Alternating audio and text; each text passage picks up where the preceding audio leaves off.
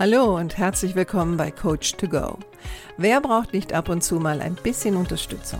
Einen kleinen Schubser in die richtige Richtung oder einfach den richtigen Tipp zur richtigen Zeit? Coach to Go möchte dir genau das geben. Und ich bin Heike Beck-Kobau und seit über 25 Jahren berate und begleite ich Menschen als Coach, Autorin und Mediatorin. Und ich würde mich sehr freuen, wenn ich auch dein Wegbegleiter sein darf.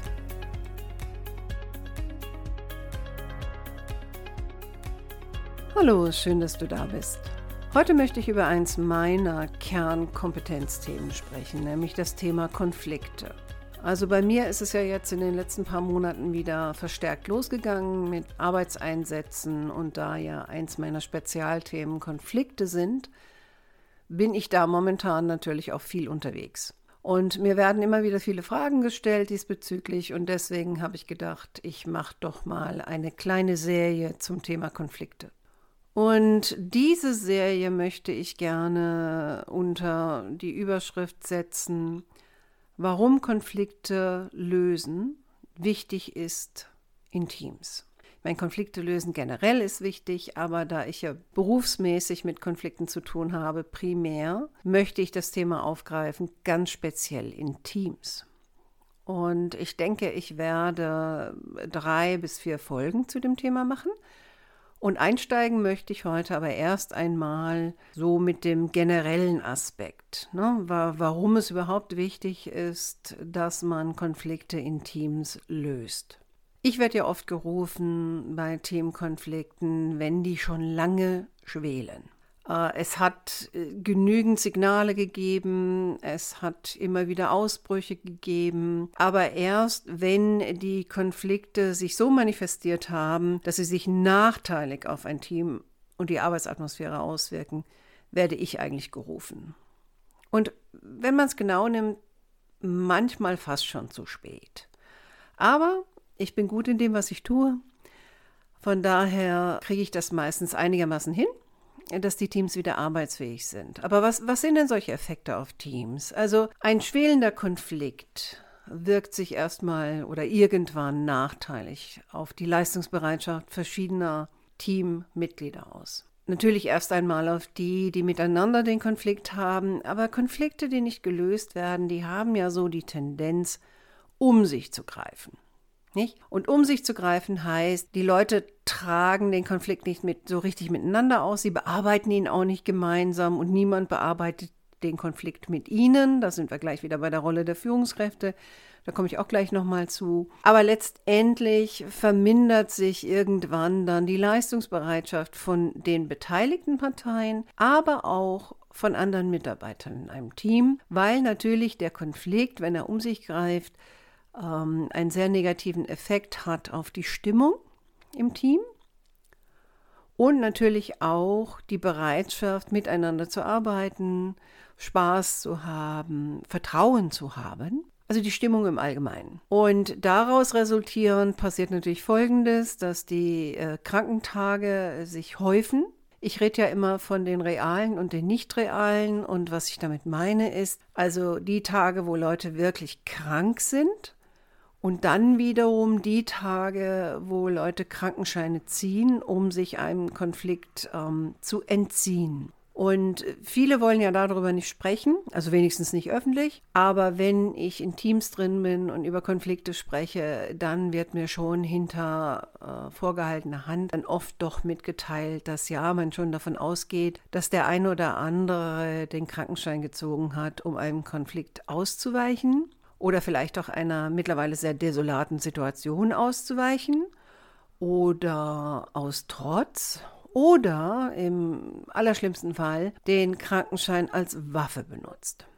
Was ja im Grunde genommen abmahnfähig ist, aber da ja nun auch viele Führungskräfte sehr konfliktscheu sind, werden diese ähm, fingierten Krankenscheine dann auch nicht äh, geahndet. Die Wirtschaftlichkeit nimmt natürlich einen Schaden im Unternehmen, das ist klar. Eine Menge Energieverlust. Ne? Also die, die Leute haben keine Lust mehr miteinander zu arbeiten, äh, generell noch zu arbeiten oder sind äh, zu erschöpft, um zu arbeiten. Es gibt Kündigungen, andere sabotieren sich gegenseitig. Es ist natürlich schlecht nicht nur für das Team, es ist auch schlecht zum Beispiel für den Kunden, wenn es dann Kunden gibt in diesem Unternehmen oder für die Qualität der Produkte und so weiter und so fort. Und grundsätzlich bin ich immer ein Freund davon zu sagen, schnell an Konflikte dran zu gehen.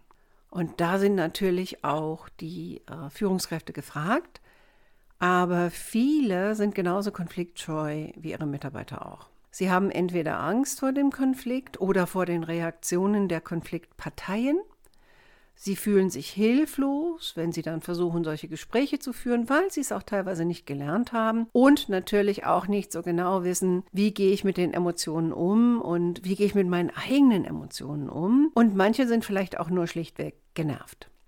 Und das Ganze führt dann dazu, dass im Grunde genommen man lässt die Konflikte laufen unter dem allgemeinen Deckel, ihr seid alle erwachsen, löst das bitte miteinander, sprecht doch mal miteinander und so weiter und so fort. Und das kommt ja meistens an einem Punkt, da ist das Kind ja schon halb in den Brunnen gefallen. Und letztendlich will man sich dieser negativen Energie und so weiter einfach nicht aussetzen. Und man will auch nicht erfolglos sein, wenn man es dann tut.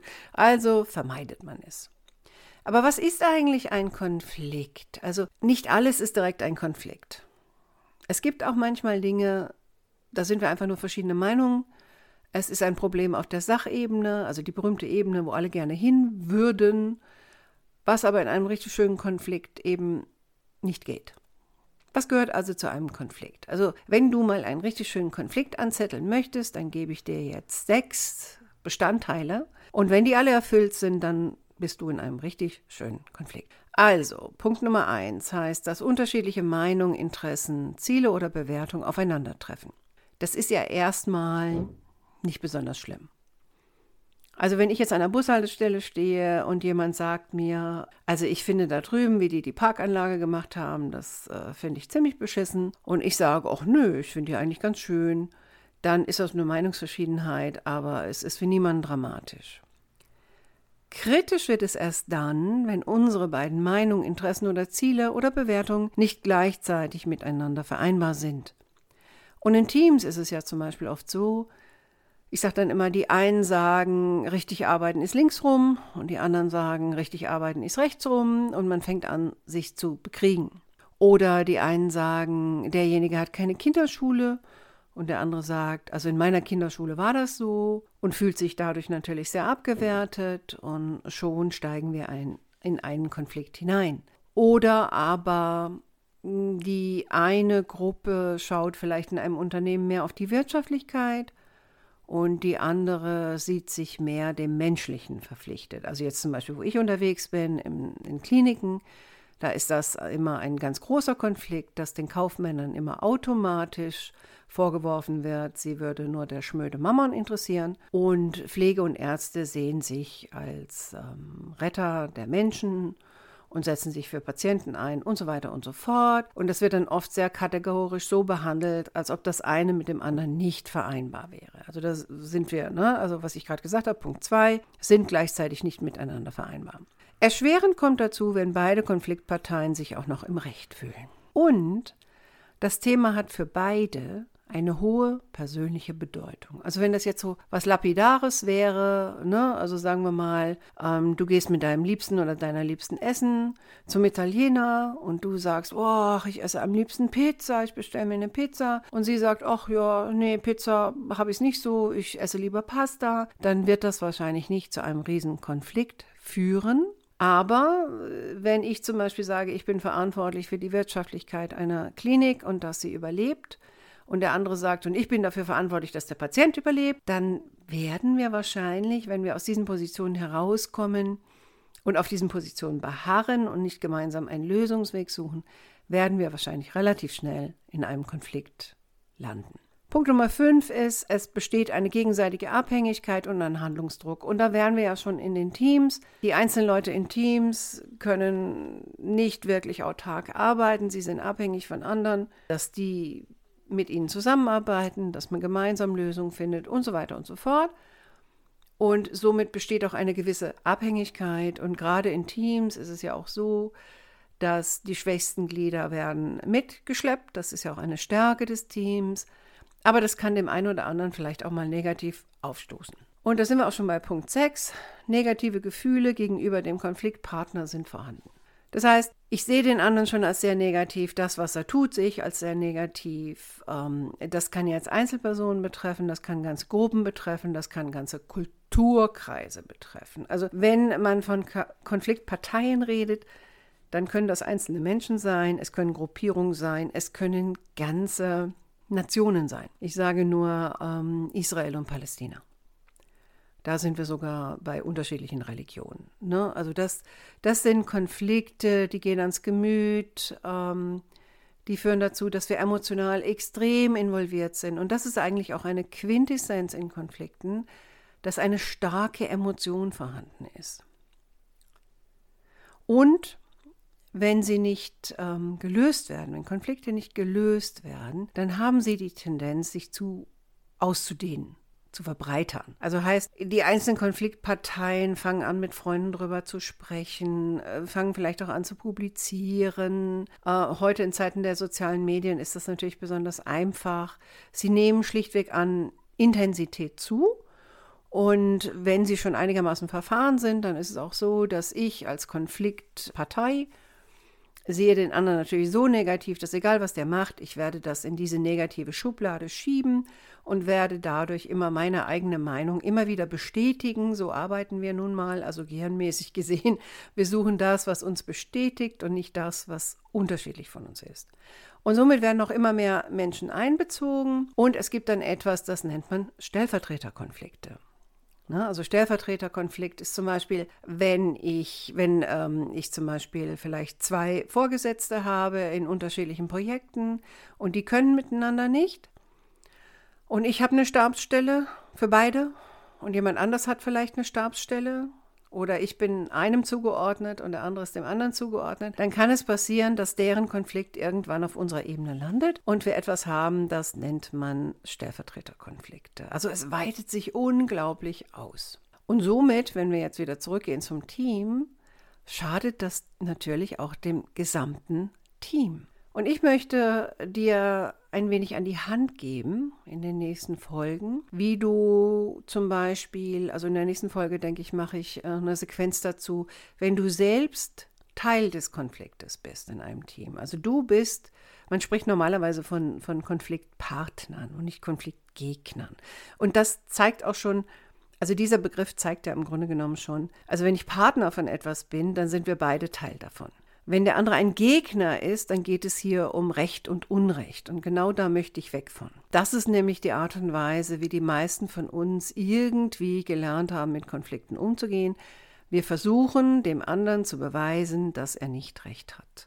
Und das machen wir auf sehr viele unterschiedliche Arten und Weisen. Dazu werde ich dann im nächsten Podcast auch was sagen. Also nächste Podcast-Folge ist ähm, Ich im Konflikt. Also ich bin Teil des Konfliktes. Ich denke, dann mache ich noch eine kurze Sequenz zu, wie gehe ich mit einem Konflikt im Team um, wenn ich Führungskraft bin. Ja, also Führungskräfte spielen da auch eine entscheidende Rolle. Und leider, leider ist es so, dass viele Führungskräfte genauso schräg mit Konflikten umgehen wie ihre Mitarbeiter, was natürlich überhaupt nicht hilfreich ist.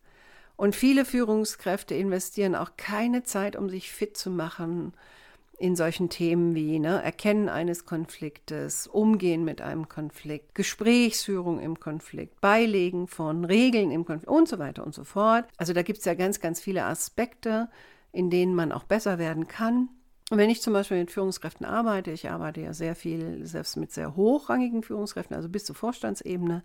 Und ich kann wirklich sagen, egal mit welchem Thema wir beginnen, in 90 Prozent der Fällen landen wir irgendwann bei einem Konflikt. Auch der, der Unfähigkeit des anderen, mit einem Konflikt umzugehen. Ob es heißt, ihn auszutragen, ihn zu bearbeiten, ihn zu verarbeiten. Also gerade die Frauen haben ein Riesenthema mit Verarbeitung von Konflikten. Männer haben da eher so einen Ausschalter. Das beneide ich auch manchmal dass die so einen Ausschalter haben. Für uns Frauen bedeutet das oftmals sehr viel mehr Arbeit, um, um einen Konflikt bewusst auch mal zur Seite zu stellen, zum Beispiel wenn ich ins Bett gehe. Was eine sehr oder was ein sehr nützliches Werkzeug ist. Ähm, also wie gesagt, Der nächste Podcast wäre dann, ähm, was kann ich als Führungskraft bei Konflikten im Team tun? Und dann würde ich gerne noch eine kleine Folge machen zum Thema, ich bin Teil des Teams, aber ich bin eigentlich nicht Teil des Konfliktes. Also ich bin sozusagen Beobachter, das, das wäre im Idealfall. Oder vielleicht bin ich dann doch äh, Mitläufer. Ne, also auch ein bisschen was zu machen zum Thema, welche Rolle nehme ich da eigentlich ein und, und kann ich da Einfluss nehmen oder kann ich da keinen Einfluss nehmen? Das wäre jetzt so meine Idee für die nächsten Podcasts. Äh, ich werde nochmal die drei Themen aufschreiben in die äh, Show Notes. Und wenn du irgendwelche Fragen oder Wünsche hast, die ich aufgreifen soll in diesen nächsten drei Folgen, oder generell ein Thema hast äh, zum Thema Konflikte, wo du gerne hättest, dass ich mal Stellung nehme oder äh, irgendwas beibringe, dann schick mir doch einfach eine Mail an hc.kobau.de. Darüber würde ich mich sehr freuen. Ich gehe immer gerne in Kontakt mit meinen Zuhörern. Und für heute möchte ich dann hier schon mal enden, also kurz und knackig heute. Freue dich nächste Woche auf die nächste Folge. Ich als Konfliktpartner. Was kann ich tun, wenn ich in einem Konflikt stecke mit einem anderen Teammitglied. Bis dahin wünsche ich dir eine schöne Woche, lass es dir gut gehen. Ich hoffe, du hast nicht zu viele Konflikte und vielleicht noch eins. Konflikte gehören in Teams dazu. Das ist nichts Schlimmes, das ist was Normales.